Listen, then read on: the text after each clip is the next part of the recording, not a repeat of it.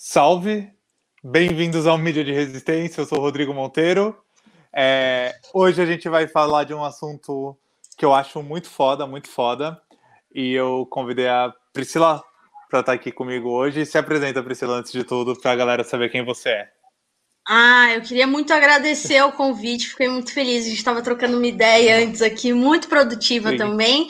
É, eu sou a Priscila, da Geração Y, uma empresa especializada em construção e monetização de base de fãs através dos lançamentos e os conteúdos nas redes sociais, né? Então a gente utiliza essas duas estratégias para conseguir captar o máximo de pessoas, engajar e fidelizar o ponto de monetizar a carreira de um artista. É, a gente já está há 10 anos no mercado, esses últimos três muito mais focados nessa parte de construção mesmo. E massa demais, estou muito feliz de estar aqui. Obrigada pelo convite, viu? Valeu você por aceitar. A gente estava trocando uma ideia aqui e a gente está quase meia hora falando sem furar, sem furar a pauta, hein? A gente não entrou em Sim, conversa de pauta para queimar tudo. É. Total outros assuntos, assim. Mas por que, por que, que eu chamei a Priscila? ela fez um post lá no perfil da Geração Y que eu achei muito, muito foda e um assunto que eu me identifiquei demais. E falei, caraca, eu tenho que falar sobre isso, tipo, para fazer na live, para disparar uns e-mails sobre isso, porque é um assunto que para mim é muito caro, que é música autoral. Era um era um post falando sobre como é corajoso você lançar sua música autoral no mundo. Por que que você tem que fazer isso? E, cara, é uma discussão que eu já tive muito com banda. Muito, muito mesmo com banda. Porque eu já vi muita gente falando e já vi muita banda nascendo e morrendo muito rápido nessa expectativa, com um papo assim: não, eu vou criar um set list de músicas famosas e vou colocar ali no meio algumas músicas minhas, uma, duas músicas minhas, mas no total vai ser muita música cover, música de outros artistas.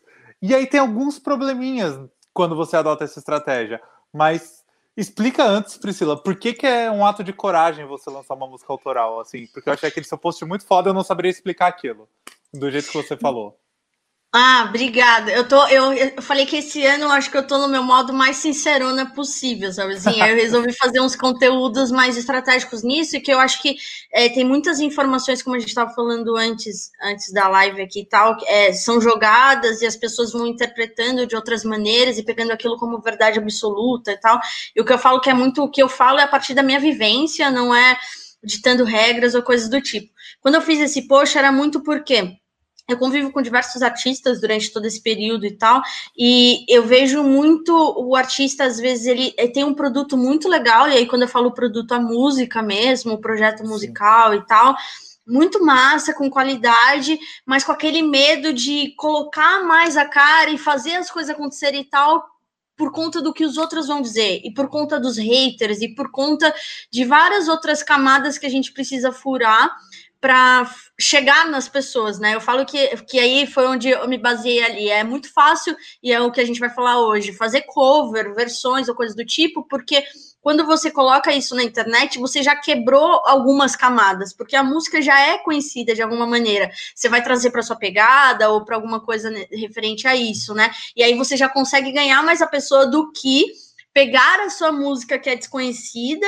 autoral Sim. mesmo, ali, de um artista independente, que é com o, o formato que eu trabalho muito, de artista e tal, para convencer as pessoas de que sua música é boa e de conectar com a vida das pessoas e fazer essas pessoas se conectarem mais com você e ter um lance assim. Então, é, é eu falo que é muito difícil você. Não impossível, é difícil viver de música no Brasil, não é impossível, é difícil. Por que eu falo que é difícil? Porque você tem que vencer muitas coisas até internas, que é a ansiedade, a vontade de viver logo e ganhar dinheiro em relação a isso e tal. Então tem várias outras coisinhas que vão pitando no meio do caminho que pode te distanciar um pouco dessa questão do, do lance do tipo de você realmente viver de música e de estar tá ali, né?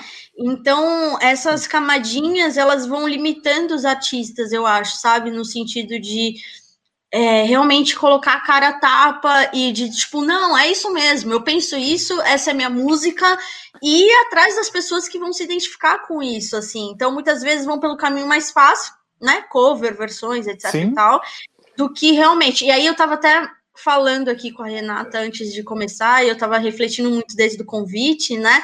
Que é muito assim, o mesmo tanto de energia que você coloca, por exemplo, para divulgar um cover ou coisa do tipo, você consegue fazer isso com uma música autoral. Mas o que Não, falta é muito... para você olhar direto para isso, né?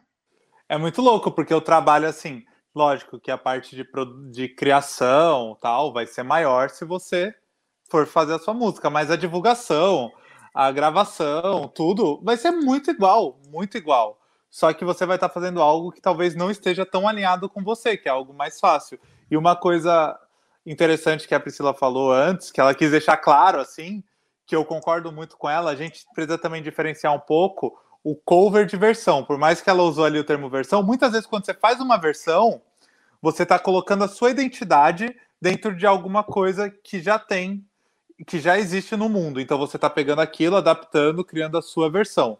Isso é uma coisa.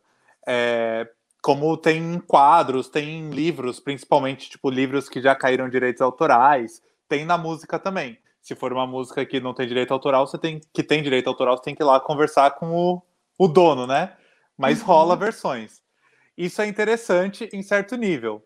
Quando você passa a viver de covers e covers e covers, isso é um problema. É um problema grave. E tem uma coisa, eu vou furar a pauta toda aqui, tá, Pri? Vamos então, conversar. Eu te tá mandei algumas coisas aqui que eu já vou furando tudo.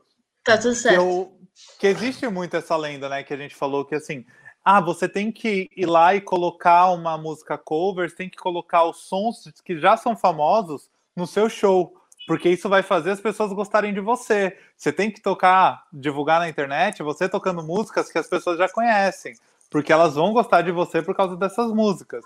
Só que aí eu sempre tenho essa dúvida: as pessoas estão gostando de você ou elas estão ali só por aquela música? Quando você colocar o seu som, aquela pessoa vai continuar lá? Ela vai continuar gostando de você? E pela minha experiência em shows, isso é horrível. Toda vez que você tá. Pensa assim, se, você, se vocês tocam cover, tem maior parte do setlist de cover, você tá ali tocando um monte de música de uma galera famosa, música que o pessoal já conhece, e a galera tá pirando. Aí você vem e fala assim: agora essa daqui é uma música autoral, é uma música nossa. Isso dá uma quebra no show, normalmente, porque a pessoa tá ali extremamente empolgada com tudo que ela já conhece e vem algo que, tipo, ah, é o momento de ir no banheiro, é o momento de comprar uma cerveja, sei lá. E vira até piada, porque eu já vi amigos estando comigo no show falando isso, sabe? Você concorda com isso? Com essa visão minha?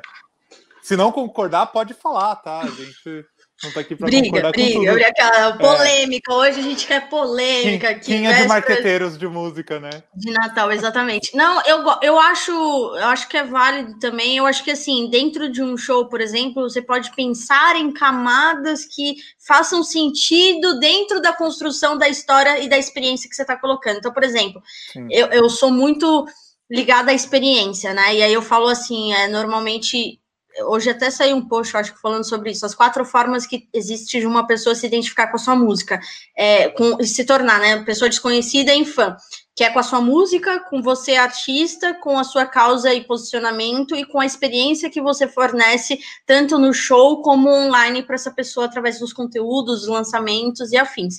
E aí quando eu falo de experiência, eu acho que quando e pouco arti é, artista independente mesmo, assim, tá? Que eu tô falando bem, talvez no começo de carreira, alguma coisa assim, não se liga muito de trazer uma experiência diferenciada para o show, né? Então, qual que é essa história que eu tô contando dentro do show? Quais são essas camadas? Porque você trazer, por exemplo, uma versão que contextualize alguma música autoral Sim. sua que venha na sequência, ou que não, é um artista muito referência para você que faz sentido colocar dentro de um bloco ali organizar eu não vejo como problema. Mas aí eu vejo, e eu concordo com você, e já fui muito em shows disso, assim, de artistas colocarem 80% é, do set cover, porque vai achar que vai chamar a atenção das pessoas e deixar 20% para autoral. E aí eu falo, putz, pô, gastou tanto, investiu em divulgação, fez um monte de coisa e tal, né? Para trazer mais cover do que versão, né?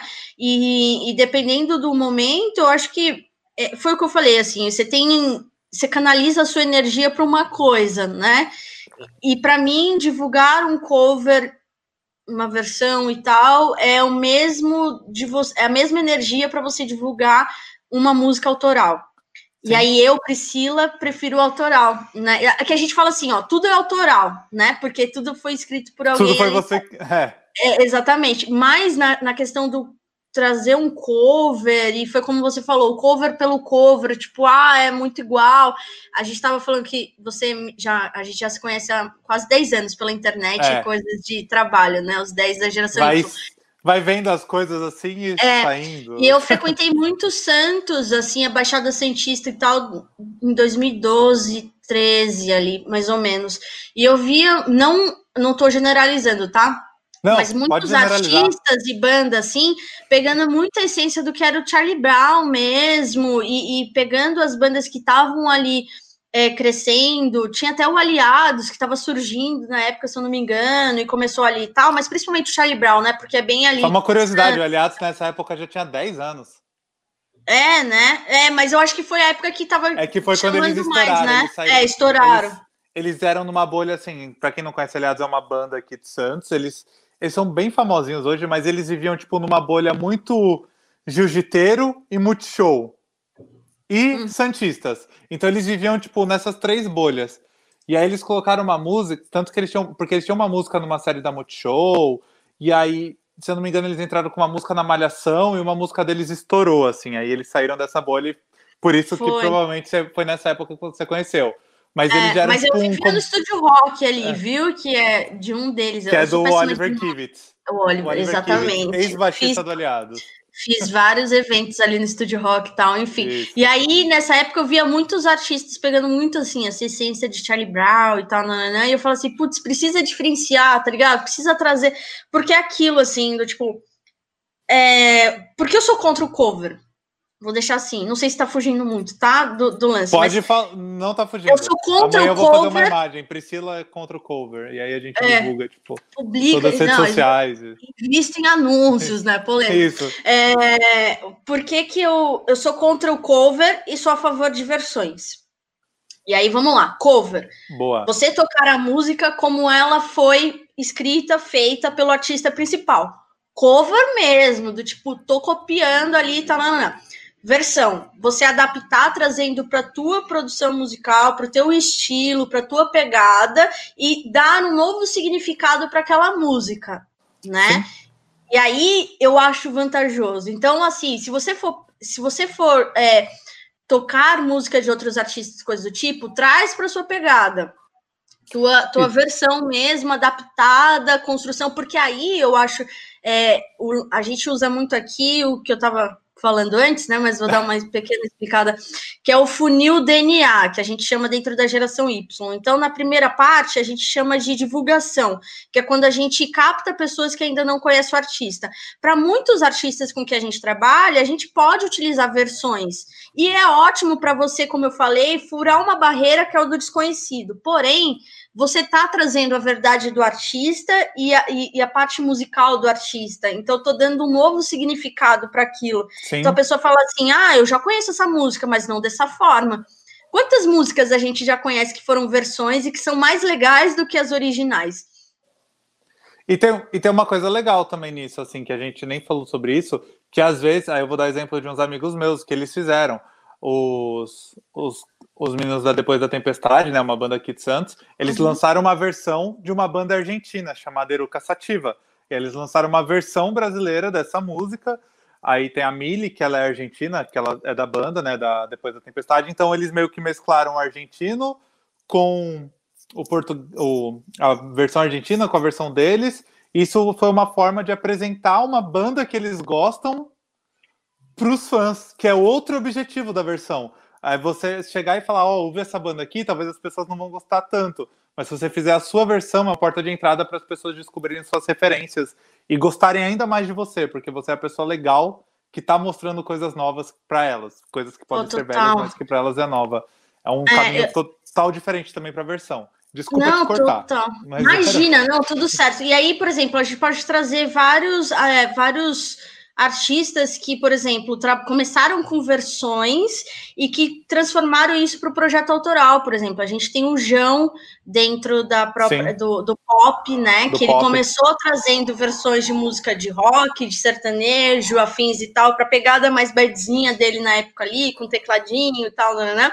E que transformou tudo isso, chamou a atenção de um público, entendeu essa visibilidade que estava e começou a trabalhar a sua música autoral. O próprio Silva também, pô, ele fez uma turnê, um disco cantando Marisa e cantando Marisa coisas... Monte.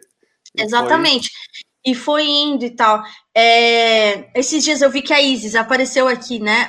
A mensagem Sim. dela também. Eu tava vendo que eles divulgaram da, da banda. É, Noite Cinza, né? Eu sou péssima de Noite nomes, Cinza. a Isis é, da Noite Cinza. Exatamente. E eu estava vendo um post que ela publicou, que foi um portal que foi tal de uma versão que eles fizeram também, de uma música, que agora eu não lembro qual é, mas que eu achei muito massa, porque trouxe na pegada deles, rockzeira mesmo ali e tal, assim. Então, eu acho que um primeiro passo, por exemplo, de você conseguir chegar numa para mostrar o seu autoral, que foi aquela questão do post, de você ter essa coragem de meter as caras mesmo ali, é beleza, eu vou então furar uma bolha que é trazer a atenção das pessoas para um música conhecido, então eu vou puxar para o meu. Vou fazer a minha versão aqui, vamos ver o que a galera vai, se elas vão, se eles vão gostar ou não, como que vai ser isso, né? E teve uma banda há anos atrás que era Hardneja Certacor. Hardneja Certacor, fez um baita Exatamente. rolê no emo, assim. Muito assim, era a banda emo, emo, emo e que trazia muitas coisas assim, de tipo de vários estilos pro rock. Eu trabalho com a banda Marília Gabriela também, que eles no show Sim. trazem muito isso do sertanejo, tem muito autoral, a gente divulga muito autoral, mas no show, por exemplo, eles trazem as versões, né? Tem uma parte do set lá e coloca o Chitãozinho Chororó e vai indo e tal, na pegada rock, mas... Eu diria que essas bandas são tipo o Sambô que deu certo, né? Porque o Sambô, ele pega as músicas, faz uma versão simplificada, Total. tipo, que descaracteriza totalmente. Essas bandas não, eles mantêm a essência, mas com o jeito deles. Isso é muito, muito da hora. E um comentário aqui que eu achei engraçado, é, Ives Estevan, Estevan comentou aqui, peraí, deixa eu só ler de novo que eu sou meio cego. Uma banda argentina ah. fez uma versão de uma música minha que ficou melhor que a original. Cara, é, é o Ives do retroativo. Não, muito positivo. As pessoas vão chegar na tua banda porque amaram a versão argentina. Isso vai ser demais, sabe? É, para você pode ter soado melhor, mas as pessoas vão chegar. E você também leva as pessoas para versões, mas o cover dificilmente leva para o original e dificilmente te traz visibilidade. Essa é a pegada que a gente está querendo falar aqui. Eita, Exatamente. tá com algum problema aqui que tá dando falha na bateria, mas qualquer coisa daqui a pouco eu descubro como corrigir. Tá bom. Tá? Mas aí... eu acho que é muito isso, assim, do tipo, beleza, eu quero homenagear artistas, eu quero furar essa primeira camada, segunda camada e tal, mas traz para tua pegada, tá ligado? Assim, eu acho que até, é, vamos lá, falando Sim. Da questão. Ixi, você sumiu aqui, viu? Ah, voltou. Não, eu tô da aqui. questão da questão do é, o foco que eu trabalho é no autoral, e eu falo que dá muito para você. Alguns artistas me perguntam, né? Ah, como eu consigo pegar do, do, do, cover, do barzinho, etc e tal, e trazer isso para o autoral? E eu acho que tudo é muito baseado com as histórias que a gente conta e como a gente enxerga isso. Eu falo que, por exemplo, é, não, não, não é demérito nenhum você ganhar a vida fazendo show no barzinho, porque você precisa daquilo para sobreviver e investir no seu autoral, né? Eu acho que existem fases e fases. Eita, ele saiu, será? Dominei aqui a live do Rodrigo agora, tá, é só não. comigo. Vamos ver, voltou. Olha lá. Não, tá me ouvindo? Beleza. É porque deu a câmera aqui, eu fui mexer nela para poder voltar. Desculpa, já voltei. Imagina, mas você tava ouvindo? Tipo, eu falei, por um momento eu tava, eu falei assim, tava, não, não tava te ouvindo. Tava Boa. te ouvindo total. É, e eu até me perdi agora, peraí. É, eu tava falando da questão da do... banda dos barzinhos, que foi uma coisa que eu coloquei na nossa pauta até. É, não é de demérito de barzinho, nenhum. Banda de balada tal. Exatamente. Você é, você entender que é como eu tava esses dias maratonando Shark Tank, né? Eu resolvi ali voltar ao vício do empreendedorismo em startups também. e coisas do tipo. E aí eu tava muito vendo ali, porque essa questão de, de você entender o, o que você quer para sua vida? Você quer viver de música? Beleza, dá para viver de música no Brasil. Só que você vai ter que passar por algumas etapas e vencer algumas barreiras para conseguir isso. E tudo bem se você precisar tocar no barzinho, fazer festa de casamento ou coisas do tipo e tal, para você juntar uma grana e conseguir trazer o seu projeto autoral para lá, porque é uma, é uma, é uma parte de toda a sua carreira, de toda a construção. É um meio de sobrevivência, tá né? É seu trabalho. Exatamente. É diferente. É, Exatamente. É como quem tem, uma, que... quem tem um trabalho tradicional e tem a banda. É, seria mais ou menos isso.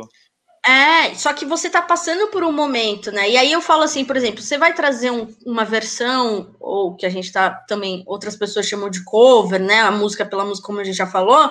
Mas, por exemplo, é, pesquisa a respeito da história dessa música, do artista, traz essas informações. Pô, eu adoro show que o artista começa a contar as histórias por trás da música. Agora até estava vendo no Netflix, não baixei ainda ali para assistir, mas tem um por trás das músicas, que os artistas Sim. estão falando sobre as músicas e tal. Então, super indico. Pra, não vi ainda, mas já acho que é massa é, de ter isso, é. e aí trazendo essas experiências, sabe, para você conseguir conectar com, com a sua música autoral e fazer a história e fechar a conta, tá ligado? Assim, de tipo, as pessoas te entenderem Sim. como artista mesmo autoral, é, e você projetar isso daqui a um tempo. Mas você precisa ter calma, você precisa entender as, as fases, não querer ultrapassar algumas coisas para você conseguir é chegar lá, né? É o que você entra também. Isso tudo cabe também no que você falou da construção da experiência. Porque quando a gente fala da questão da experiência, é, isso foi um termo que ficou meio genérico, assim, por causa da galera do marketing, nossa culpa, mas a gente pode pôr a experiência num todo. Quando você está fazendo um post na sua rede social, quando a forma que você vai fazer o lançamento da tua música, tudo isso você está construindo a ideia da experiência. Então, aí por exemplo, a Pri vai saber falar disso até melhor que eu, porque ela já está trabalhando com isso há anos, ela faz isso muito bem, que é a questão de lançamentos. E você vai construir uma experiência. Se você construir tipo, a experiência toda do seu público, é sempre construindo um cover, divulgando uma música que não tem uma identidade sua, quando você vem para lançar algo que tem a sua identidade, isso pode gerar um atrito, assim, gera um choque no público muitas vezes. Não é que vai acontecer, mas pode acontecer, porque a experiência que você criou é uma outra totalmente diferente. É um exemplo que eu vou dar, assim, bem popzão também, que eu senti que aconteceu isso e hoje, depois de muito trabalho, acho que conseguiu superar, foi a Mariana Nolasco. Quem não conhece, ela tinha um canal do YouTube que ela basicamente tocava. E aí era tudo versões dela, assim, versão aquela versão tipo de menininha adolescente, fofinha, tocando no violão com uma voz suave, várias músicas. Algo que ficou bem famoso no YouTube uns anos atrás. E quando ela lançou, acho que os dois, três primeiros sons autorais dela, era assim algo triste de você ver a reação da galera, porque era muito diferente. As pessoas não estavam ali para aquilo. Elas estavam ali por causa das músicas que ela estava tocando, mesmo sendo versões. Então tem muito isso da experiência nesses outros ambientes também, não só no show. Faz sentido para os lançamentos? Não, total, total. Foi eu falei assim, é, eu não sou contra versões de jeito nenhum. Dentro das minhas estratégias isso está, inclusive com alguns artistas que eu trabalho em pré-lançamento, coisa do tipo, a gente até fala assim, do tipo, qual foi a música que inspirou? Quais foram os artistas Sim. que trouxeram inspirações para que essa música chegasse da forma que você produziu, que você escreveu e colocou ali, assim. É, é muito a história, tá ligado? Eu sou muito, assim, eu acho que tem duas palavras três para mim, que eu acho que significa muito a minha carreira e tudo que eu gostaria de passar pro artista, que é o foco na música, tá ligado? Três ações, assim, o foco na música, você pensar em experiências e contar histórias se você focar nesses três, nessas três fases, assim, você ganha já muito, tá ligado? Você já consegue avançar Sim. umas casinhas e conquistar a atenção das pessoas. Eu super acompanhei, inclusive a Mariana, ela fez um cover, é, uma versão da Zimbra, de Viva. Foi, de Viva. Foi um que trouxe um, um, barulho enorme. A Zimbra é uma banda de Santos, né, que eu já trabalho há cinco anos. É, e a gente, e desde então, quando ela fez isso há, um tempo atrás, deu um boom maior, porque tipo, ela já era dentro do YouTube uma das principais, trazendo versões e, e colocando ali. E eu acho que isso é muito legal de falar também, porque os artistas os, que se fizeram no YouTube foram através de versões e não de covers. Sim. Foram versões. Né? E, a, e aí entra o que eu falei da questão da versão. Quando o que eu falei de apresentar também. Quando ela lançou a versão de Zimbra Viva, de Viva da Zimbra, ela apresentou para uma galera totalmente fora da bolha que eles circulavam. E aí isso Total. deu um boom, assim, muito grande. E uhum. fez um hype na banda. Então, lógico que dentro das nossas limitações, a gente consegue fazer isso com os nossos amigos, se você pensar assim em sua banda. Você pode pegar e tocar uma versão de uma música de uma banda amiga. Porque aí você vai estar tá divulgando um cara que é amigo seu, aí já até pensando em estratégias de YouTube, que é o que eu falo mais, você vai estar tá divulgando um amigo seu e ao mesmo tempo, se você souber usar o YouTube do jeito certo, você vai, você vai aparecer para quem ouve a banda do seu amigo. Então, as duas estão crescendo ali nessa ação. Então, faça isso. Não, Quando você pensa. Pode falar. Desculpa. Não, é que eu tava Não, lembrando que agora, recentemente, a Sandy fez uma versão de piloto automático do Super Foi. Combo e do 5 a Seco, né? Com o EP que ela trouxe de, de quarentena e tal, coisas assim. Então, se você for ver, se os artistas grandes estão fazendo isso também, por que não utilizar essa estratégia? Eu acho que é muito isso, assim, do tipo, não faça cover, faça versões e transforme isso um público que vá te entender como um, um artista autoral. Eu falo muito que, por exemplo, quando eu utilizo as versões para captar pessoas, o que a gente faz? A gente trabalha isso com anúncios e tudo mais. Enfim, eu dentro da geração Y não sou a pessoa de anúncios, é o Limonge, que é o meu sócio, que está aqui assistindo também. Mas o que a gente faz? A gente salva esse público depois de um mês, por exemplo, captando essas pessoas. No Facebook, na hora que você vai no gerenciador de anúncios, tem como você salvar o público mais engajado. Sim é, de 30 dias, 60, 90, 365. A gente pega, por exemplo, de 30 dias e apresenta um som autoral.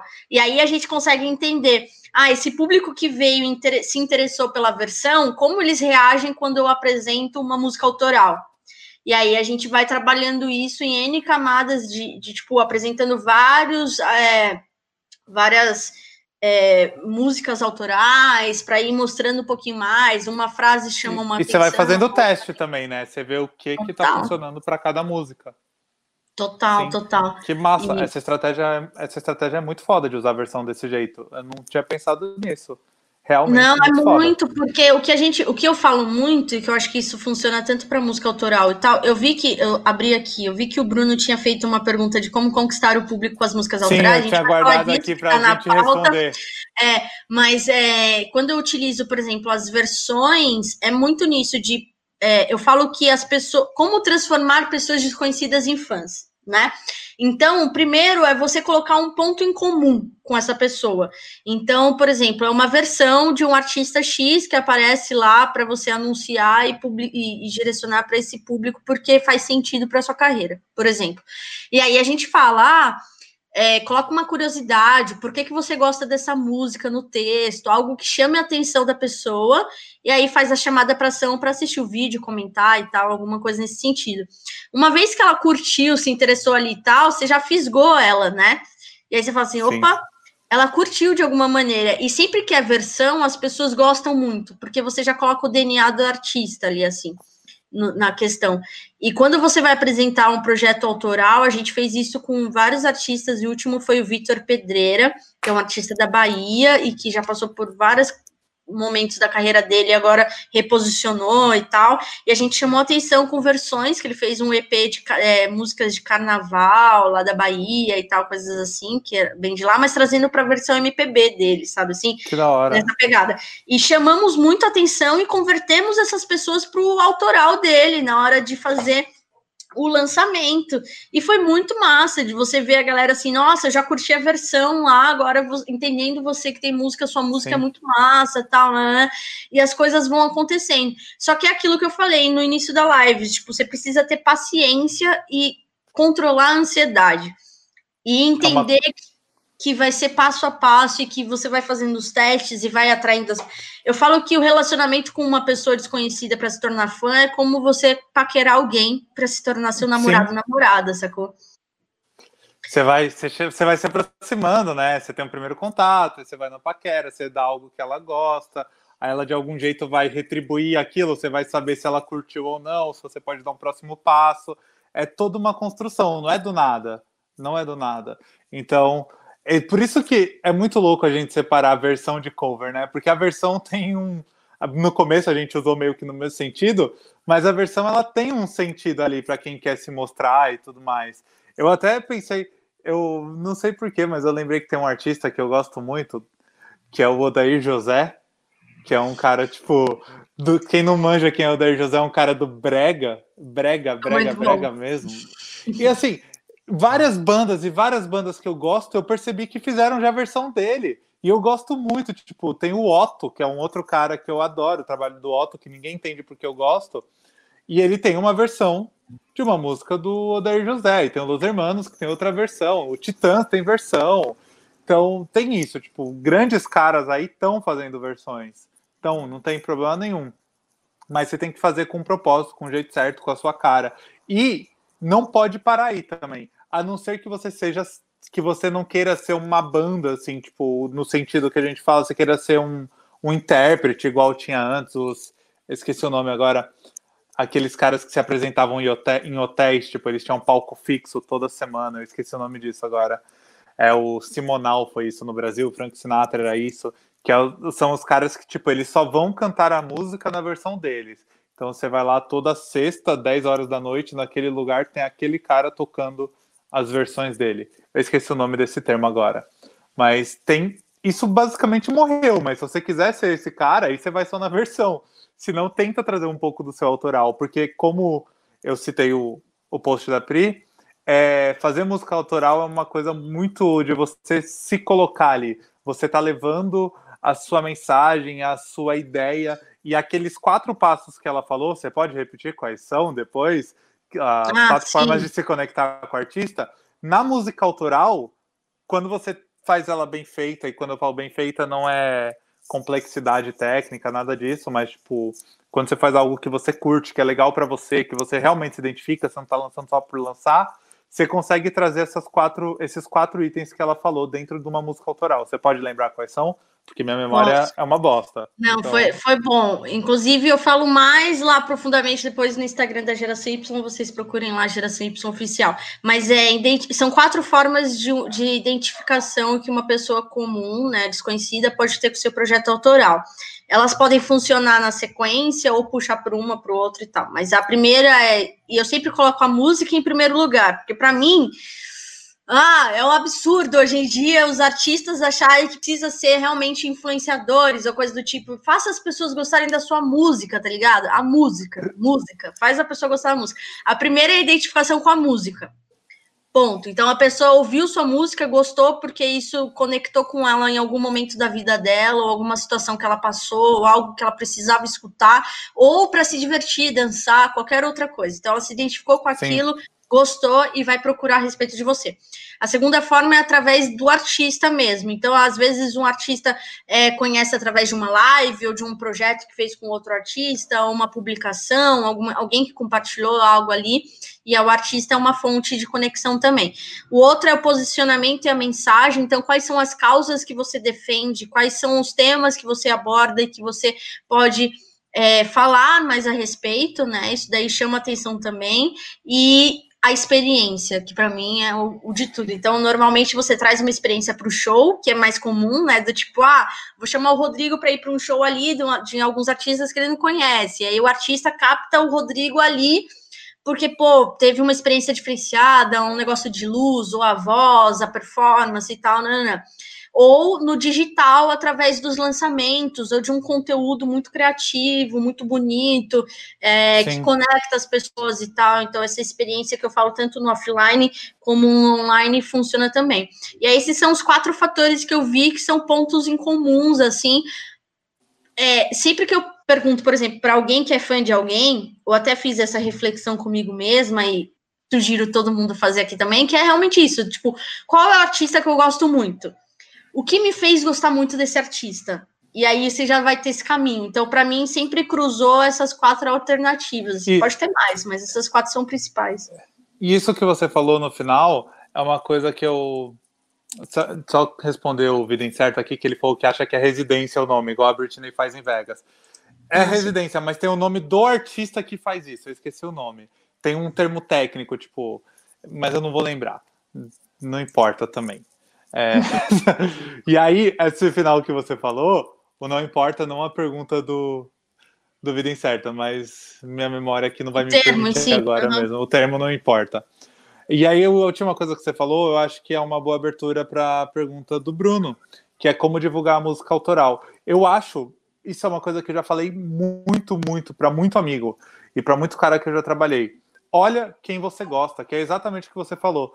E olha o que eles estão fazendo, e não só isso, olha quem inspira eles. Olha quem te inspira e quem inspira quem te inspira. Porque isso é uma parada muito importante.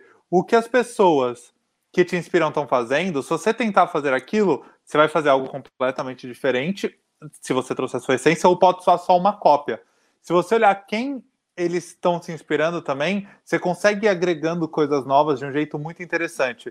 É, e olha o que, que essa galera está fazendo, que é o que a Priscila falou. Por que, que eles te atraem? O que, que você gosta neles, sabe? O que que você. Por que você parou para ouvir aquela música? Por que, que aquilo te pegou? O que, que aquilo te fisgou?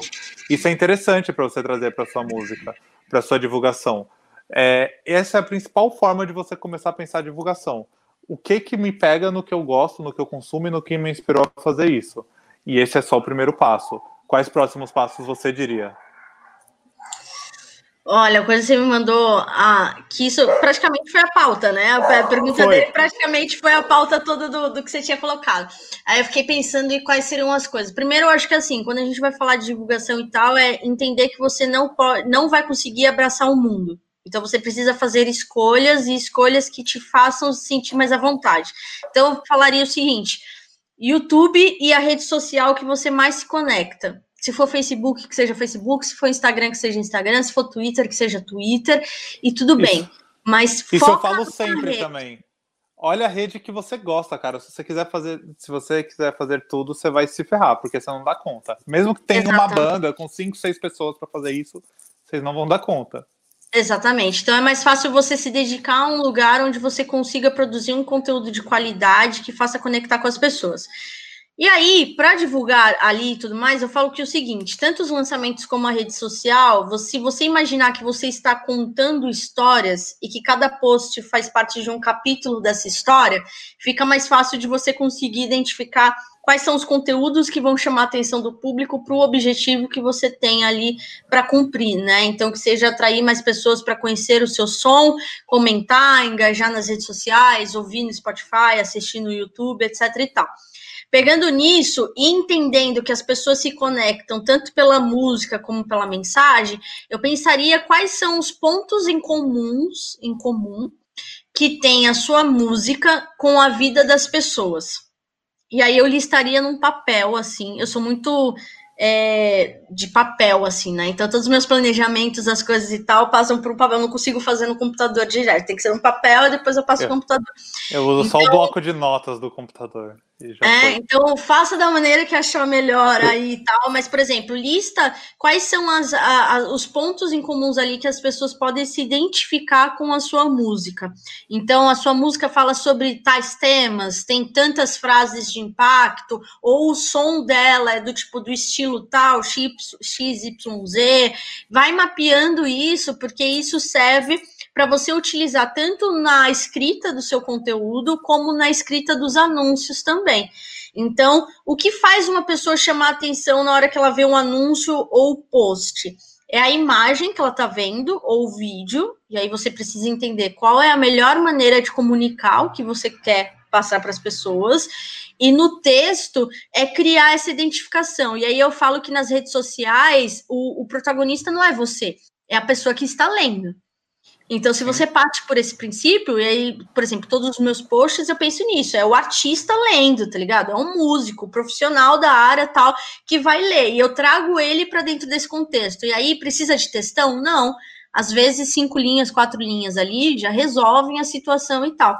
Então, quando as formas de apresentar, você pode pegar quais foram as suas inspirações, qual é, qual é a mensagem central da sua música? É, o que você gostaria que as pessoas, como elas, você gostaria que elas se sentissem, ou o que você propõe para elas tá ligado? Umas coisas nesse sentido, eu acho que já chama atenção e sai do comum, do que o lugar de você mandar uma DM ou responder um comentário, coisa do tipo do escuta meu som, assiste Sim. meu vídeo, acabei de lançar uma música, tá muito importante.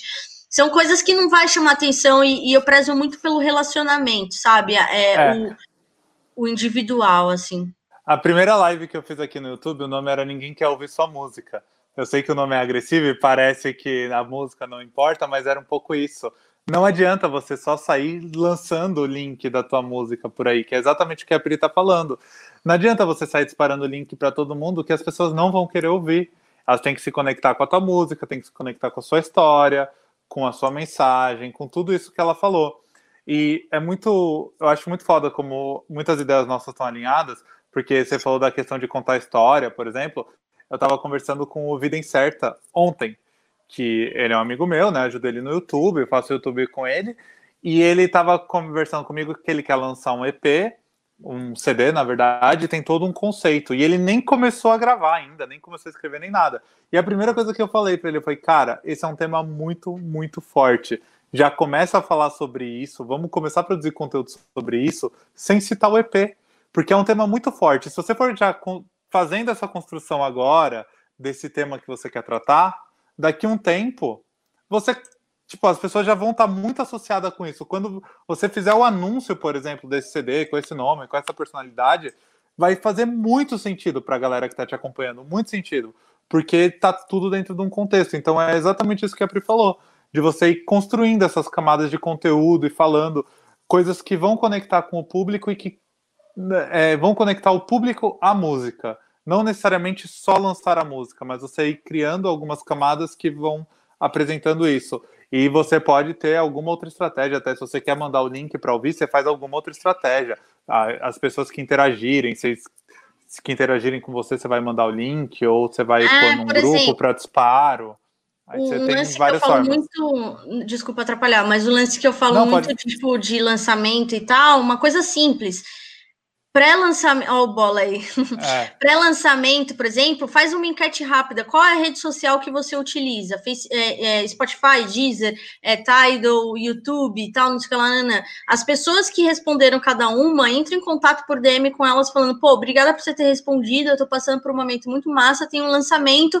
Essa aqui é minha música, eu já tô deixando no melhor link para você. Se rolar, escuta por causa disso, disso, disso e disso pum, matou a pau, tá ligado? Assim, o negócio. E aí, falando das conexões e tal, e falando do Gilberto, tem uma frase do, da antiga banda dele, analisando Sara do Farol, que é uma. Um trecho me conquistou e eu curti a banda durante anos.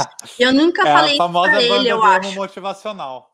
Exatamente. E a frase que eu vou dizer é exatamente, porque o quê? Eu, emo, do jeito que sou, e curtindo umas coisas e tal, é, que era, enquanto uns contam com a sorte, eu busco, até coloquei aqui, ó, para não errar, eu busco um norte, um motivo forte para estar aqui. E para mim isso significou muito durante muito tempo, tá ligado? Assim, e é uma, e é isso que eu tô falando, tá ligado? Conectar as pessoas com a vivência da vida delas com a sua música. Quando entende isso, abre um leque assim, faz tipo. Puff, Sim. Tá ligado assim? Então você pega para analisar suas letras e você vai olhando ali o que, que uma pessoa pode ter passado para viver isso daqui, quais são as situações e quando você vai colocar ali, etc e tal. E quando eu conheci a banda por viver muito em Santos, né, em 2012, 2013 ali e tal, é, essa música me marcou muito, assim, durante um tempo, eu ficava ouvindo muito, ouvindo muito, porque para mim era aquilo, tá ligado? Que eu tava vendo, assim como outras bandas, e, e enfim, o Bola com a Zimbra, que eu amo muito, e, e a gente trabalha muito tempo e tal. As músicas autorais dele. Eu também quero citar uma frase do Giba, então, que, eu, ah, que Giba. me marcou muito. É outra linha, já que é para citar ele, o Bola eu cito depois que eu, me pegou muito também numa letra, que é o que é a contramão, se não noção de direção essa, tipo, pegava muito na minha cabeça, porque assim, é, isso vale muito para sua campanha de marketing de musical. Foda-se se você tá indo contra, é o que a galera tá fazendo, o que estão te falando que é certo, o que você deveria fazer. Se aquilo tá muito alinhado com a direção que você está seguindo, com o caminho que você está seguindo, vai fazer total sentido para você, porque é a sua direção, saca? E eu só queria citar ele também dentro desse contexto do marketing. É, e é muito isso também. É, é, é, muito louco, porque assim, o, é o que eu falo, a, a divulgação, tudo bem, eu sou publicitária, trabalho há 10 anos com música, então já trabalhei com vários artistas, com. Sim. Tudo bem. Mas vamos trazer para um lance de que, tipo, são relações, tá ligado? A música é um bagulho tão louco. E eu tô sentindo tanta falta, eu fico até emocionada e emotiva com as coisas e tal. Eu tô sentindo muita falta de show, de estar junto, tá ligado? De sentir aquela, aquele lance e tal. E nessa, nesse momento que a gente viveu esse ano, a gente viu o quanto a música salva a vida das pessoas e a mente das pessoas, tá ligado? Assim, porque o, o boom que teve das lives e das pessoas se conectando com as lives e as músicas e tal foi uma válvula de escape muito foi. grande, num momento muito delicado que a gente passou esse ano.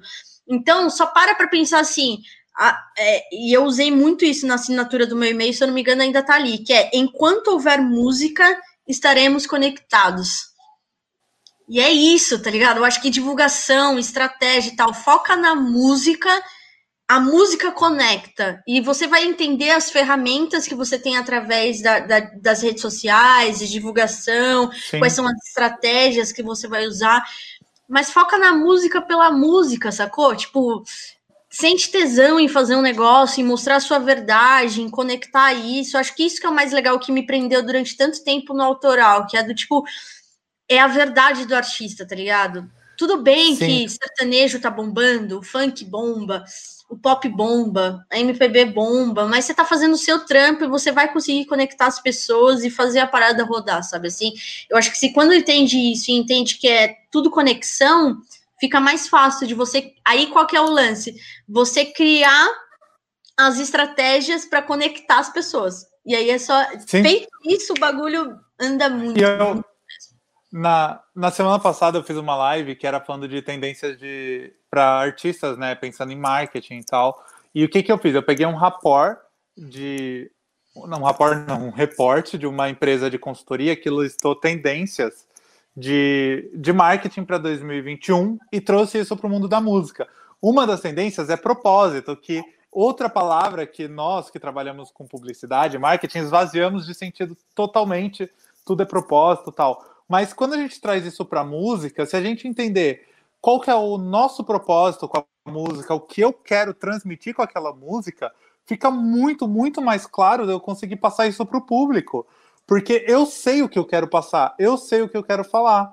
Então, é, de exemplos que a gente tem aqui, tipo, que estão na live que eu conheço. O Giba, com a Sara, que ele brincou aqui que era um culto religioso. Era quase isso, era uma letra positivista, de unir a galera, de agregar tal. O, o Bola, ele vai ter outro outro propósito com o som dele. Aí ele vai ter propósitos diferentes que ele separa em, pro, em, projetos diferentes. Ele vai ter a Zimbra e vai ter o projeto solo. Aí tem um outro amigo meu aqui, o Vitor, que ele vai ter tipo uma banda de heavy metal e aí o propósito já é completamente outro. E se você olhar a comunicação de todos eles, vai ser completamente diferente, porque cada um tem a sua ideia ali como a Pri falou, a sua verdade, assim, o que você quer colocar naquela música. Isso facilita muito você entender como divulgar seu som autoral.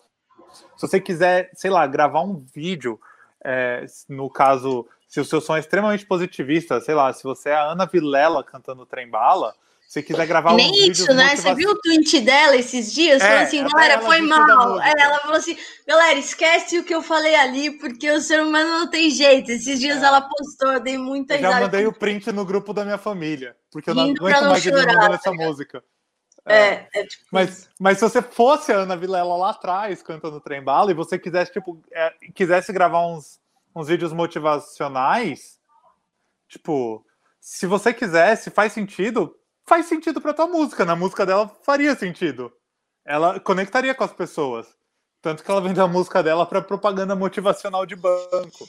Que, então faria sentido, sabe, para ela. Estaria ligado. Você tem que entender isso. Quando você entende qual é esse propósito, qual é essa verdade que você traz na sua música, facilita muito. Até um outro exemplo que eu já dei em outras situações. O próprio sertanejo universitário que está bombando, eles têm um propósito muito claro. É por mais que seja extremamente plastificado em muitos níveis e um negócio muito industrial, assim, é ele tem um propósito muito claro, que é, sei lá, é ser ou ser uma música de balada, ou ser uma música de boteco, ou aquela música que vai ser engraçadinha, como é Rita, por exemplo, que pega a galera rindo e depois de três vezes você já tá com aquilo na cabeça e cantando real. Você não hum. vê mais graça da Rita, você tá com saudade dela. Então tem os propósitos muito claros, assim. A gente, às vezes, que tá mais independente, a gente abre um pouco de mão disso, porque. Por, ai, por preguiça, às vezes. É, não, porque a gente não quer fazer isso, a gente acha que só a música vai ser bastante, só que isso vai complementar a sua música. Mesmo esses caras aí de grandes gravadoras, eles estão fazendo isso. Sim. Né? Ah, não, total. E, e... Não, eu falar que a Isis falou que nem a Ana Vilela tá feliz mais. Ninguém tá feliz mais. É, 2020 era o ano do emo voltar, não é à toa que as lives da Fresno foram tão grandes. E vai ser não, de novo. Não, nossa, eu falo assim, ó, foi muito difícil de eu conseguir me conectar com as lives, porque eu vivo muito em show, né? Então, desde quando a geração Y existiu, eu falei assim, bom, já que eu quero ser um braço do artista e poder trabalhar com ele na divulgação e auxiliar em várias coisas, enfim, foi evoluindo desde 2010 para cá. Então, eu vivi muito em show. Então, sempre eu tô em show e coisas do tipo. E, e me conectar com as lives foi muito difícil muito difícil, porque eu acho que nada supera a experiência ao vivo que você tem ali. Eu acho que todo mundo deve concordar com isso. Porém, tiveram duas lives que me fizeram, inclusive, chorar. A primeira foi Sandy Júnior, inclusive, as pessoas que já me conhecem aqui sabem que eu sou super fã de Sandy Júnior. Fui no show, sim, o ano passado, consegui realizar um sonho da vida, inclusive, porque eu nunca tinha ido. E o segundo foi da Fresno, por quê? A Fresno me. As músicas, eu não sei se eu acho que eu tava muito sensível também na época e tal assim, mas as letras começaram a me conectar com a Priscila que tinha 15, 16 anos, tá ligado? Hoje eu tenho 30, bateu, né? Bateu forte, né, a live. Bateu Fez muito, sentido. quase 31 ainda. Janeiro tô fazendo 3.1 aí, mas é, fez muito sentido e conectou muito, tá ligado? Umas coisas assim que há tempos eu não me sentia conectada com a Fresno, assim, e aí foi muito especial, e eu acho que é muito isso, sabe? É, quando eu fui para o show da Tour do Sandy Júnior, eu fiquei muito pensando, principalmente porque eu trabalho com artistas novos, independentes, que é por que a gente se conecta tanto com as músicas que nos tocaram anos atrás e hoje em dia tá tão difícil da gente se conectar com as músicas que são lançadas agora. E eu acho. Dentro das minhas reflexões, não sei o que você pense, enfim, eu acho que tô fugindo um pouco da pauta aqui também e tal, mas não, é acho que isso faz total sentido ainda dentro da ideia de música autoral. Pode ficar tranquilo. No sentido de hoje em dia, com o lance do single, com lance. Eu falo que a gente até fiz. Se não fiz um post, tá para sair, porque eu programei todo mês já queria tirar o recesso ali. Tirar então, férias. Não, fiz vários vídeos e coisa e tal, então às vezes eu vou falar uma coisa que não saiu ainda. Mas eu fiz um que falava justamente sobre isso. Assim, a gente vive uma relação abusiva no mercado é, de música no Brasil, principalmente. Por quê? Sim. Os, os grandes que têm toda uma estrutura ditam o que pode ser é, realizado e tudo mais dentro da estrutura deles, e os menores entendem que isso funciona, e se isso funciona, eu vou me submeter a isso. E por isso, hoje em dia, as pessoas estão divulgando mais singles do que EPs ou discos mesmo, que eu acho que é uma pena, porque é uma experiência completa que você pode fornecer para alguém. Dentro disso tudo, é, esse é um dos motivos que eu acho que as pessoas não se conectam, porque os artistas estão lançando single atrás de single, sem entender as fases de uma divulgação e as fases do, do fã ali, do consumidor se conectar com a música. Não dá tempo de, de fazer a digestão da música. Você não tá é muito atropelado, né? Tipo, você vai lançando um single atrás do outro e o que você lançou há alguns meses está velho, porque você já lançou vários outros faz total sentido, porque assim, eu me conecto muito com algumas bandas atuais. É, principalmente de rolês muito diferentes assim que eu vim conhecer mais recentemente.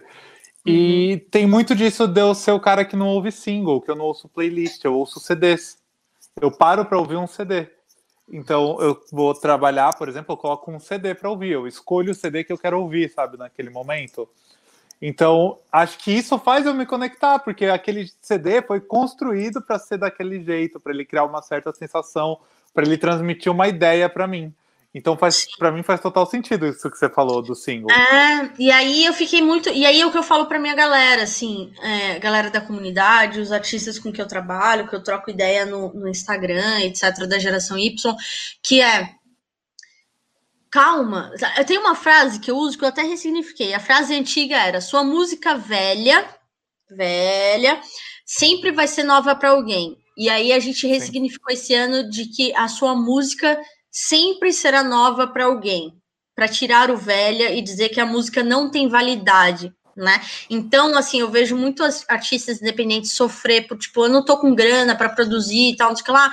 Olha para o seu catálogo, olha para as músicas que você já lançou, ressignifica todas elas, faz um vídeo promocional, traz a faz uma versão de si mesmo. Exatamente, em coisas assim, tá ligado? Então, tipo, é. dá, dá mais munição para as pessoas, fala mais sobre isso, traz mais a pauta e coisas do tipo para você conseguir converter mesmo as pessoas e fazer elas te entenderem, tá ligado? Assim, então, é por isso que eu falo que é um relacionamento abusivo, porque ditam certas coisas, os menores entendem que precisa disso para conseguir, e aí o resultado disso são pessoas cada vez mais acreditando que é difícil viver de música no Brasil, ou impossível, e que você precisa ter milhões de reais para conseguir conectar com as pessoas, e monetizar e tal. Não sei se você conhece, mas já sugiro para todo mundo ler um artigo que é do Kevin Kelly, Mil Fãs Fiéis.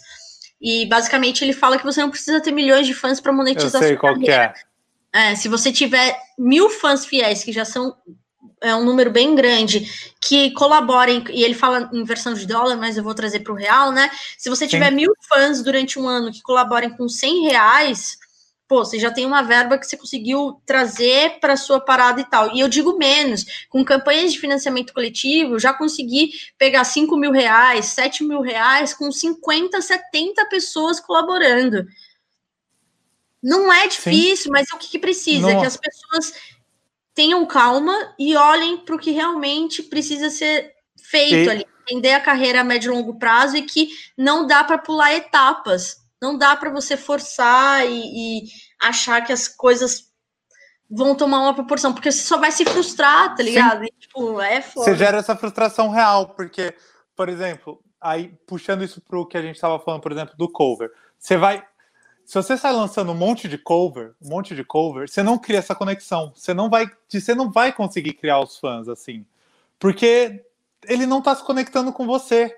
Quando você lança a sua música ou a sua versão de algo, principalmente, mais ainda sua música autoral, você vai conectando essas pessoas. E você vai pegando um punhadinho e punhadinho de pessoas que você vai trazendo ali. E você tem que entender que esses punhadinhos de pessoas, tipo, eles. Você, ele, você tem que manter ele. Não adianta você fazer essas pessoas chegarem ali no final, ouvirem sua música, gostarem e parou ali ó que massa, eles ouviram minha música, legal, gostou. Não, você tem que começar a manter essa pessoa, não só não só manter ela colocando tipo música nova, mas você pode manter uma certa interação, colocando uma coisinha ou outra para a galera ir te acompanhando, para galera ir te acompanhando, tá sempre perto de você. Você traz o pessoal para perto, traz ele para próximo. Isso é difícil se você não tiver essa música, essa coisa que ela vai se identificar, porque você vai ser quase que um reprodutor. É, eu tava conversando ontem, eu dei spoiler para um amigo ontem da nossa live, que é o Vini. É um amigo meu, ele foi de. Eita, minha cachorra agora. Ele foi de duas bandas relativamente importantes aqui em Santos. Que uma foi a Deep Leak, que foi uma das primeiras. Eu falo que foi uma das bandas pioneiras do emo, que era uma banda ali, tipo, começo dos anos 2000, do hardcore melódico que foi bem relevante assim no cenário naquele momento. E depois ele foi baixista da Semi Flan Choice, que foi uma banda de hardcore, que também fez aí tour nacional, teve uma carreira interessante, tipo, uma banda de hardcore que consegue se sustentar sem nunca ter passado pelo mainstream é muito difícil, tipo, eles tiveram isso, sabe? E aí ele eu falei da nossa live, e ele um, fez um comentário que eu achei muito massa, que ele falou assim, se, ele escreve também, né? Ele é escritor. E aí ele falando, cara, um escritor ele não vai chegar e falar assim, não, eu vou lançar uma versão do Game of Thrones para as pessoas conhecerem meu trabalho. Eu vou lançar, antes de lançar o meu texto, eu vou lançar o Game of Thrones para as pessoas me conhecerem. Não dá. As pessoas não vão te conhecer, elas vão conhecer o trabalho do George R. Martin. você vai fazer o quê? Você vai pegar, você vai trocar uma letra ou outra, você vai fazer, você vai fazer isso, tipo, trocar uma palavra ou outra. Quando você está lançando um cover, você está fazendo basicamente isso, você está reproduzindo o trabalho de alguém e você está deixando a sua essência de lado para trazer a reprodução do trabalho de alguém. Aí você vai ser aquela banda que é chato pra caramba que você tá no palco e tem um cara muito chato ali gritando toca Raul no seu ouvido, sabe? Que é o cara mais mala do rolê. Tipo, porque infelizmente é a conexão que você tá criando. As pessoas estão criando uma conexão de saudosismo e elas estão ali pela sensação de saudosismo delas lembrarem de outras músicas. Por isso que eu, quando conversei isso com a Pri, eu falei, por exemplo, que acaba virando uma banda de barzinho ou banda de baile, sabe? Tipo essas bandas de casamento, banda de 15 anos. Porque a sensação né? é entretenimento. Elas estão ali para despertar essa sensação de saudosismo e e é isso que tem que rolar naquele momento. Porque a pessoa, quando tá no casamento, ela quer ouvir o que ela ouvia antes e ela lembra de um tempo que ela achava que era mais feliz e mais fácil e mais simples. A banda do barzinho também. O cara tá ali no barzinho, tomando uma cerveja, conversando com um amigo, aí vem aquela sensação gostosa de um tempo que ele achava que era mais simples. E ele tá lá desabafando de todos os BOs da vida dele enquanto toma uma cerveja. E se acaba um pouco se tornando isso. Você não consegue trazer o que é você, você só desperta essa sensação que essas músicas trouxeram. E aí entra o que eu falei de quando você põe a sua música autoral no meio, que você quebra esse estado. Por isso que fica chato, porque quando você coloca o seu som no meio de tudo isso, a pessoa ela meio cansa, porque ela fala, putz, quebrou isso. Agora é minha hora de ir no banheiro, agora é a hora de eu ir lá pegar outra cerveja. Porque você quebrou esse estado que você colocou a pessoa. É a questão da experiência que a Pri falou. Você está criando uma experiência é, musical, lógico, mas não da sua música, e sim de como aquele cara se relacionou com a música a vida toda. É uma experiência bem diferente. Você tem que tentar entender qual experiência você quer promover no seu público. Se essa for sua ideia, se você quer ser uma banda de baile, você quer ser uma, um cara que toca no barzinho, cara, tem um mercado gigantesco, tem uma galera que ganha muita grana com isso. Eu conheço banda de baile que cobra tipo 15 mil num show e vende Tipo, vende 15 pau para casamento e casamento todo final de semana. É um caminho, mas você tem que entender que você não vai conseguir pôr seu som ali. É outro caminho que você está seguindo. Você está virando, tipo, um entretenimento. Você está virando uma opção de entretenimento e não um artista da forma que você idealiza. Total. Agora, eu, é, agora eu fui longe, né? Só para. Não, pra foi gente... ótimo. ah, tem, uma, tem um comentário tem uma coisa, um comentário aqui que eu não tô conseguindo ler. Vou até tentar deixar ele maior, porque eu sou meio cego. Eu tenho 7 graus e meio de miopia no olho. É, ah, a bandetermia, que, falando que uma coisa que eles se preocuparam desde o começo era mostrar mais som do que cover, apesar de ser difícil. É uma banda que eu conheço, por sinal. São os meninos bem novos aqui de, de Praia Grande, e eles estão no rolê do metal. E aí é muito louco, porque assim, o eles vão tocar nos rolês que não tem. Isso é uma coisa que aí eles são meio dodóis, assim, são amigos meus, né? Eles vão tocar nos rolês que não tem nada a ver com eles. Eles estão, tipo, tocando um heavy metal com pegada de anime, assim, sabe? De abertura de anime. E eles vão tocar nos rolês de grindcore. Pra quem do público não conhece, grindcore é um tipo de rock extremo muito agressivo. E eles vão tocar nesses rolês. E aí eles têm que pôr um outro tipo de som para poder conectar com a galera e fazer a galera entrar no som dele. Então aí é a questão da experiência que a gente falou. Você usa o cover, você usa pela experiência. Você vai trazer um som que vai conectar com aquela galera, mas que aquilo vai puxar para o seu som. Aquilo não pode ser o que você é, a sua essência, né? Total. Faz sentido total. ou tô falando muita merda, Pri? Não faz, eu tô aqui refletindo as coisas, pensando, meu Deus, tem tanta coisa para produzir conteúdo e eu estou me dando recesso. Não, mas eu acho que essa é uma pauta super necessária. Eu acho que é, o que eu gosto muito de mostrar para os artistas é que é, menos é mais e que dá sim para você ir buscando informações e entendendo o que funciona ou não para você, né? Então, formas de divulgar música e fazer a parada rolar, etc e tal de pegar exatamente por isso, assim, tira o peso de que a sua próxima música precisa bombar e dar muito certo. Tira esse peso, tá ligado? Sim. Testes. Testes o tempo todo. Você vai testando, vai fazendo, óbvio que minimizando os riscos, otimizando a grana, que já é muito curta, principalmente no ano que a gente está tendo de divulgação, etc e tal. Mas tenta ir buscando por esses caminhos de a cada momento você ir descobrindo uma ação, testa uma outra coisa, faz ali, olha o que outros. Eu falo que muito é repertório, como você também falou é, o hobby como um artista, né? Que é você pegar Sim. quem você admira e entender quem você quem é quem quem é quem, que você admira quem, que admira, tá ligado? Assim, é, quem é, eles admiram. Exatamente. É, então eu admiro o Rodrigo, o Rodrigo admira outra pessoa, que a outra pessoa admira a outra, e você consegue Isso. ir descobrindo um leque de opções e, e, informações que tá ali. Então, por exemplo, quando eu. eu Isso até para compor com... música, né? Não só na questão do marketing, até para questão de composição, de escrita, tudo Sim, mais. Você vai abrindo total. um leque absurdo. Total. E eu, por exemplo, quando eu vou pensar em estratégias de lançamento, construção de conteúdo e tudo mais, eu não fico focado só na música. Eu vou ver o que, que o Netflix está divulgando, o Globoplay, Sim. eu vou ver o que um, um designer está divulgando, e aí eu vou ver o que um cara do marketing digital, ou mais do que isso, o que um, um, um escritor está fazendo, ou um blogueiro, o que o cara da fofoca. Como o cara da fofoca conecta as pessoas na manchete dali. Como é Olha é o Instagram do Léo Dias e vai aprender a escrever, a ser marqueteiro. É, é, exatamente assim. E aí, óbvio, você ter um critério, né, de você entender o que funciona, o que não funciona, como você claro. adaptar as coisas e tal, exatamente. Então, mas bebe de outras fontes, tá ligado? Assim, tipo, vai, vai. Eu, eu estudo muito sertanejo, funk. Eu não trabalho com sertanejo e funk. Agora que eu tô dando consultoria para uma dupla sertaneja, mas tipo, é, vai ver, porque assim, se existem segmentos que estão bombando, entende por que eles estão bombando e como você consegue adaptar para tua pegada. E digo é mais, se você quer entender 10 anos, tá ligado?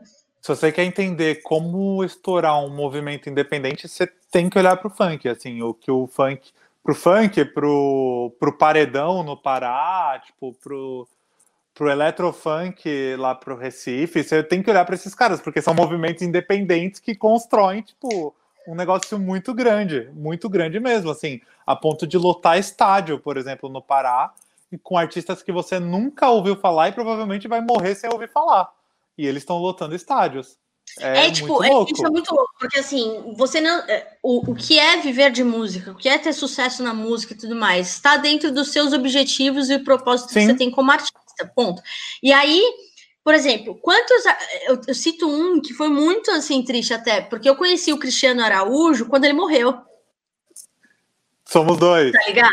É, exatamente. E aí diz, tipo, porra, e aí quando eu fui olhar assim, ele estava bombando na mídia mesmo agora, mas ele já tinha uma história, ele já tinha alguns DVDs com público cantando as músicas e fazendo e tal. E aí, se for olhar, não sei se o Bola tá aqui ainda, não, mas a Zimbra, por exemplo, a Zimbra não aparece em TV, não aparece em rádio, mas faz show pelo país todo, tem fãs Exato. consumindo merch, bombando na internet, no streaming, sendo artista independente, mas conseguindo ter uma renda para sobreviver e viver de música ali, assim. Então, é, eu acho que é desmistificar muito essas coisinhas que o mercado vai colocando e que as pessoas.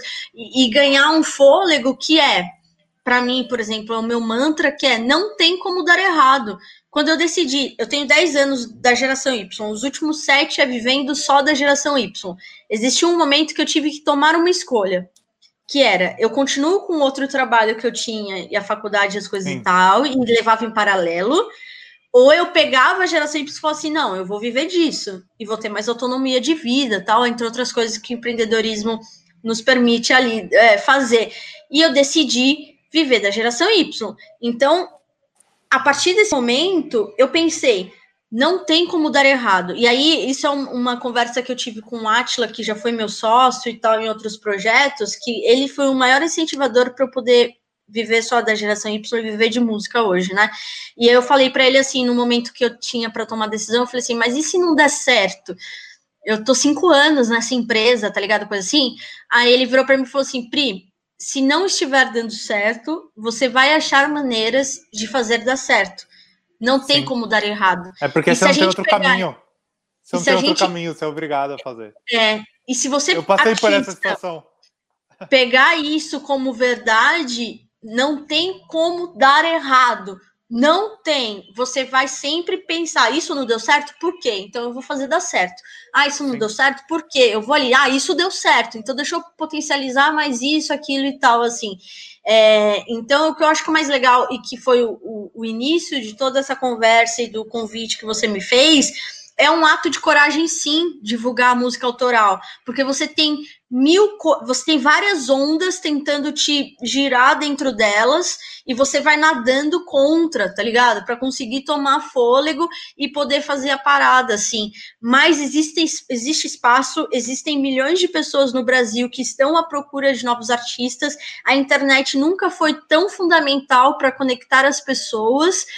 E, se as, e quem, os artistas que não utilizavam as redes sociais antes da pandemia como meio de relacionamento foi obrigado a fazer isso sem os shows e sem as coisas, exatamente. Sim. Então, olhem para isso, acho que é um momento muito oportuno e criem experiências, contem as histórias de vocês para conectar as pessoas. E aí, mais do que isso, eu acho assim, foca em quem já te segue também. Pessoas trazem pessoas e o negócio vai aumentando e vai tomando uma Sim. proporção aí. Então, quando eu fechei com a Zimbra, a gente ficou dois anos praticamente lançando músicas, as, as músicas e fazendo todo o movimento para quem já seguia, para fidelizar essas pessoas e os fãs trazerem novas pessoas. E hoje é o que é, porque isso também fez parte ali, óbvio, com os shows, entre outras estratégias ali que a gente utilizou, mas isso foi fundamental. Então, eu, é um, um, outro desabafo meio que assim, que as pessoas estão buscando muito,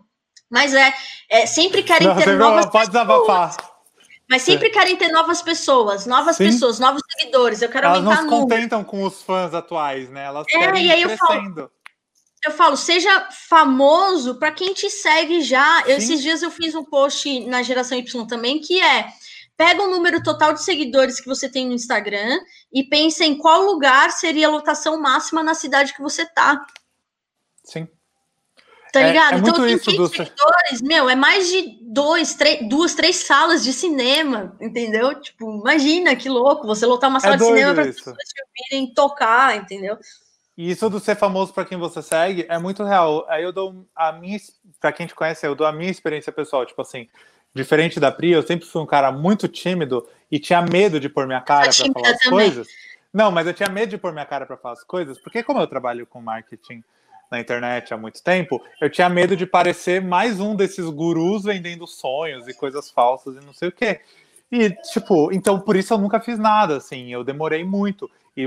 Só que ao mesmo tempo, a galera que me conhece, sei lá, eu tenho 600 seguidores. Eu já recebi, tipo, indicação de trampo demais dessa galera, muita indicação de trabalho, sem eles nunca terem visto um trabalho meu. E me indicaram, e eu fechei trabalhos. Imagina então... isso com a sua música. Se a galera começa a te seguir, tipo, porque a galera que te segue começa a mandar para os amigos, porque eles estão muito apaixonados. Você está querendo relacionar com quem você segue. Você quer ter quem você segue. E esse exemplo da, do, da sala é muito louco porque eu tenho um amigo meu que tá fazendo Twitch, né? Ele, talvez alguma galera que tá aqui conheça ele, porque ele viralizou tocando as vinhetas da Globo no Guitar Hero. Ah, eu vi, ele fez uma da Zimbra, não foi? Esses dias ou do Isso. Bola, não lembro, mas eu vi no, no Twitter, Bola, foi muito massa. É o, é o Gigo, ele viralizou, tipo, tocando... E a, muito bom. a Twitch dele tem, tipo, 40 pessoas assistindo. E ele fala: Meu, é uma sala de aula. Eu tô, tipo, jogando videogame para uma sala de aula. É muita gente assistindo. Porque a gente está muito acostumado com números gigantes, que é a pressão da indústria que a Pri falou. Não, você tem que ter não sei quantos milhões de seguidores, você tem que ter não sei quantos milhões de pessoas te ouvindo, você tem que lotar um estádio.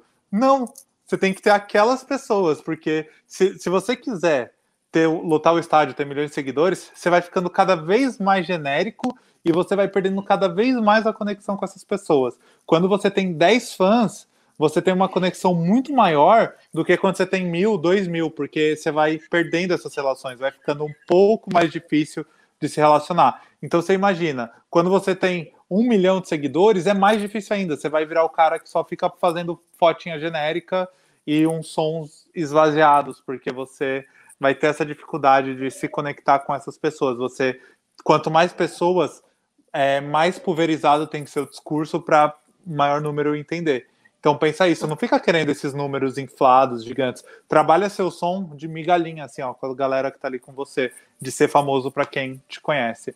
Isso, meu, essa dica para mim é matadora, assim, para essa live. É o que tem, tipo, seja famoso para quem te conhece. É, esquece você querer atingir um grande público, pega seu som autoral, larga o cover, larga o cover assim, tipo, sem propósito, sem uma versão, sem nada, larga isso, pega o seu somzinho autoral e sem sonzinho sem demérito, porque você é pequeno, provavelmente, e vai na migalhinha, assim, com a galera e agregando uma galera para perto de você, bem perto mesmo, bem perto. Cria grupo no WhatsApp, faz um canal secreto no Telegram, manda coisa, coloca numa lista de e-mail, sei lá, tipo, mais um jeito de você estar tá mais perto dessas pessoas do que de todas as outras. Porque essas pessoas que vão comprar o, que, o seu merch, elas vão divulgar todos os seus lançamentos, elas vão ser, tipo, a grande fonte assim do seu trampo, de tanto financeira quanto de divulgação. Total, cara. Nossa, ah. to... é, é, dá... ah. Palma lavada, galera. É isso. Feliz porque Natal. Aquela gente, tipo... aí, aí agora vai começar a treta, porque a gente estava vendo, eu estava falando antes, que eu vejo um monte de cara aí, marqueteiro de música, falando um monte de merda e vendendo um monte de sonho. A gente chegou aqui para destruir todos esses sonhos, entendeu? Não, é, total, e, te, falo... e te fazer você viver o seu sonho, não aquele lá. Não aquele sonho industrializado e pasteurizado que a galera tá te entregando. Eu falo que a maior realização do meu trampo é fazer os artistas se frustrar menos e celebrar mais. E aí, Sim. celebrar, tipo, esses dias eu recebi mensagens do tipo: ah, eu tenho só 500 visualizações no clipe, vale a pena divulgar? Eu, vale, mano, você tem 500 visualizações. É gente pra caramba, aí, 500 pessoas. É, tipo, comemora. Para outras pessoas pode parecer pouco, mas ela desculpa a expressão, mas foda-se, tá ligado? Assim, eu falo tipo, um monte de palavrão, tá liberado aqui. É, não, é, é, no sentido de, tipo, comemora, curte o caminho, Sim. vai para cima. É, é, eu acho que é muito isso, assim. E aí eu nado muito contra a maré, porque eu tô de saco cheio dessa galera vendendo sonhos e, e mostrando que, tipo, ah, você precisa criar um grupo com seus amigos artistas e ficarem é, ouvindo a música um do outro, faz uma playlist, coloca todo mundo, escuta 24 horas ali. Ah, troca de divulgação, né? Troca de views, é, essas tipo, coisas o que o ego, tá ligado? O ego não paga conta, galera. O ego, tipo, não faz nenhuma carreira ser sustentável, é. coisa do tipo. Eu, inclusive, acho que toda carreira é sustentável por conta dos fãs, independente de quanto você tem grana para investir. Se o cara tem milhões de reais lá para investir, faz TV, rádio, etc e tal, e não foca numa construção real com uma base de fãs, é um cantor que vai ter curto prazo aí de Sim. validade, tipo, data de validade marcada, assim, tá ligado? No mercado Isso. e tal. Então, eu falo muito que é respira, vamos curtir o caminho, vamos viver essa pegada aqui. Óbvio, é trabalho, eu preciso ter grana, então é planejamento, é estratégia, como eu posso melhorar de um ano para o outro e tal, mas, tipo, respira, tá ligado? Porque senão a gente fica numa paranoia, numa ansiedade que a gente sempre vai achar que tá cada vez mais distante da gente conseguir o que quer. E não, isso é o que todo mundo quer que a gente acredite, tipo, não é Sim. é isso.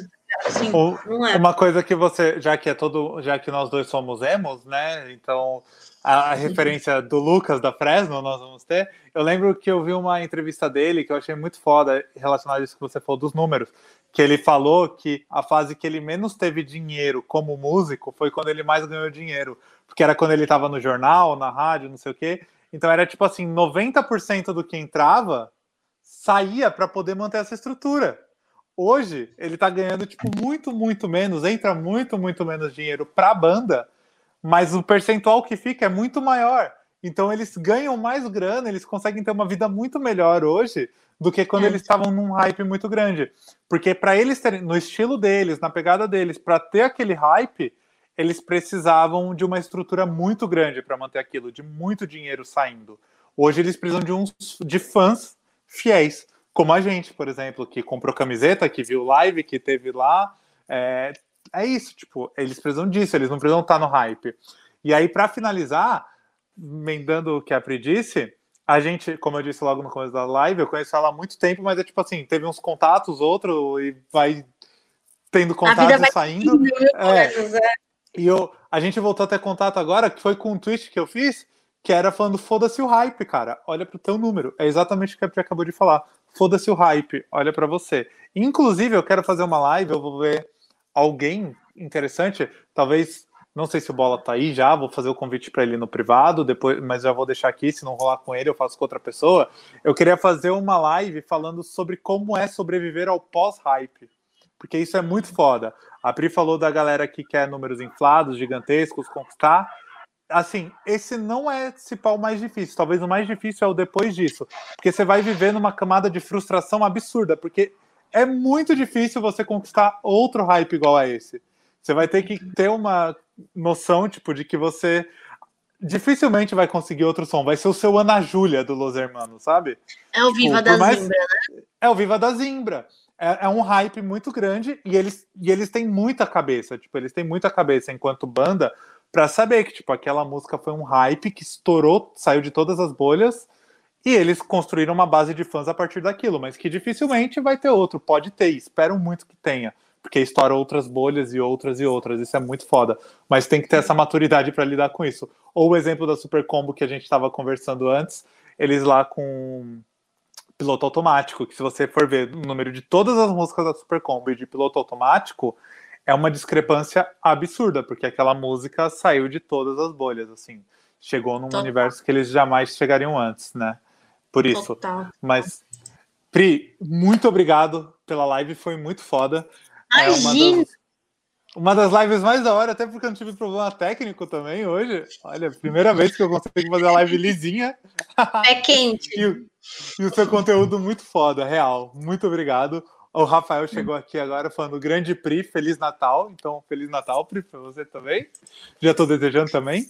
E Obrigada. valeu mesmo, de coração. A live foi muito foda. E você falou no meio aqui da comunidade. Explica o que é a comunidade para a galera que não te conhece, Sim. não sabe o que é. Bom, vamos lá. É, de um, um ano para cá, é, teve um momento que eu tinha muitos clientes e coisas do tipo e tal, e eu não conseguia entregar uma qualidade que eu queria, e eu resolvi diminuir o número de clientes que eu atenderia de forma de consultoria e tal, coisa assim, Sim. a médio e longo prazo. E aí eu resolvi criar um projeto que é uma comunidade que se chama Vença o Primeiro Ano. Ela é focada em artistas e profissionais do meio da música, para que a gente passe um, passe um ano com trazendo aulas semanais. Então, toda terça-feira, às 19h30, a gente volta dia 12 agora, que a gente está num pequeno recesso Falei que eu super é, topei a live aqui, até estou matando a saudade de fazer as aulas aqui, que ontem não teve, mas é, são aulas semanais em que, onde tem o nosso acompanhamento. Cada aula tem exercício, então a gente coloca o artista para realmente colocar em prática é, o conhecimento que a gente está passando, tanto o nosso da geração Y como de parceiros. Inclusive, já chamei o Rodrigo para falar sobre divulgação no YouTube e tudo mais. A Sim, gente vai vamos lá criar essa aula junto com a galera. É, e é uma comunidade para ter network, para o artista perceber que ele não está sozinho, que a maioria das dúvidas e situações que ele passa, outros artistas passam também. E a gente criar realmente uma comunidade de artistas focado no que realmente importa. A música em primeiro plano e a conexão com pessoas para construir e monetizar essa base de fãs, né? Então, o meu grande desafio, e aí vários amigos, assim, parceiros falando, você tá louca, aula semanal, durante um ano, você está se comprometendo. Sim, um ano, é toda terça-feira. É uma responsabilidade grande, olha aí. É, Ela assumiu e já... cumpriu a responsabilidade, galera, então... Estou cumprindo. Exatamente. E aí, é, essa comunidade ela está aberta durante o ano todo, até o final desse ano. É, a gente está com um valor que é de 365 reais anuais, né? Então você paga uma vez esse valor, você tem acesso a um ano. Toda aula ao vivo fica gravada, então tem uma plataforma com todas as aulas que já rolaram. A gente fala de planejamento estratégico, de divulgação, de lançamento, de conexão com base de fãs, de anúncios. Então tem aulas muito legais falando de como você entender o público-alvo, como você estudar os anúncios de outros artistas, como você formatar o seu anúncio, divisão de valores, planejamento de lançamentos em várias fases e tal, enfim. É, é, um conteúdo muito sincero, muito real, com base no que eu vivo, no que eu aprendi, no que eu testo. Não estou cagando regras, mas estou dizendo realmente o que é, me motiva durante todo esse tempo, a experiência que está indo e tal. Então, convido vocês, Rodrigo, enfim, todo mundo que te, quiser. É, dá para colocar, deixa eu colocar aqui o site. É, geração Sim, coloca no chat. comunidade, tem todas as informações, e é isso, acho que é sem enrolação, focar no que realmente importa e fazer as pessoas mais é, celebrarem do que se frustrarem, tá ligado? E o Vence o Primeiro Ano é uma analogia porque no empreendedorismo a gente diz que o primeiro ano é o mais difícil para o empreendedor, porque ele investe muito, coloca muita energia e tal, e o, o, retorno não vem no primeiro ano. Mas se você vence esse primeiro ano, as coisas começam a acontecer e você começa a ter o retorno. Então, eu acredito muito nisso, fazendo analogia com a, a carreira de um artista e é essa proposta que a gente está colocando é, de, de construir isso e, está rolando super. Tem uma galera, já tem 40 artistas juntos já dentro da comunidade. Ah, a e, comunidade e... eu descobri essa semana. Eu não Sim. sabia que vocês tinham a comunidade, eu descobri essa semana. Mas a gente lançou eu... tem dois meses, acho que foi no final de. Foi em outubro, ah. mais ou menos, que a gente lançou. Tem, tem pouco tempo. Então não tô tão atrasado, tá vendo? Eu descobri não. essa semana a comunidade. E aí eu entrei na página para entender e eu achei a ideia muito foda, muito foda. Porque a gente vê muitos cursinhos por aí e com aquele apelo do tipo, não, é, você tem que comprar agora, neste dia, senão você vai perder e você vai não sei o quê. E, o, e é muito legal, a qualquer momento você pode entrar lá e aprender e provavelmente vai ter acesso às aulas antigas já, né? Sim, é, fica tudo passaram. na plataforma. Eu acho que é, a gente vai contra a maré no sentido de eu não estou vendendo que você vai ter milhões de plays, milhões de visualizações Sim. ou coisa do tipo. Eu estou prevendo e acredito que se o artista fizer isso junto com a gente, ele vai vencer os recordes dele e vai correndo e crescendo dentro do, da, da maneira que tem que ser, tá ligado? Eu falo que quando você tem um boom muito grande, é difícil de você sustentar ele. Se você vai crescendo de uma maneira constante ali, qualitativa, é, você consegue ter um médio a longo prazo com mais, Sim. mais realidade, assim. Então. E sempre é... se comparando com você, né? Sempre compara com o seu trampo de ontem, nunca com o do amiguinho do lado. É, você não sabe. Diferentes você não sabe de onde vieram esses números, você não sabe como é a é. realidade deles e coisas do tipo. Então, esse é um projeto muito sincero, que eu dedico muito de mim, assim, junto com a minha equipe, minha empresa, meu sócio também. É, e super quero convidar vocês, enfim, quem quiser é, conversar, entendo realmente o momento de cada pessoa, os investimentos é um ano muito difícil, mas dá para parcelar, minha gente, parcelar em dois cartões, tá tudo certo. E não é por conta de dinheiro. Conversem, manda DM que a gente vê um jeito de vocês participarem também, que vai ser massa. E obrigada, viu, pelo convite, pelo espaço para poder falar. Valeu. É, com certeza, próximo ano a gente vai ter várias collabs aí, fazer mais lives Vamos. juntos. E, Começando e pela aula lá da galera de SEO, que eu, Sim, não. eu já me comprometi antes e agora com, me comprometo aqui. Tá gravado. Publicamente, aqui, beleza? Tá gravado. Aí eu coloco a live no privado para ninguém ver. Não, mentira. Vai ficar aqui. Fechou? Obrigado, Pri. Valeu. Imagina, obrigada, valeu, galera. galera. Tô agradecendo aqui. Foi bem da hora, foi bem vocês foram bem participativos, deu para ser show demais. Valeu. Semana que vem tem outra live que eu ainda não sei o tema, mas eu prometo. E sigam aqui o Mídia de Resistência no YouTube e sigam a Geração Y e a Pri também. Falou, Obrigada pelo mais. trabalho, viu? Grande parceiro. Galera, Feliz Natal, Ano Novo. Se cuidem, usem máscara, evitem aglomerações. Beijos. Tchau.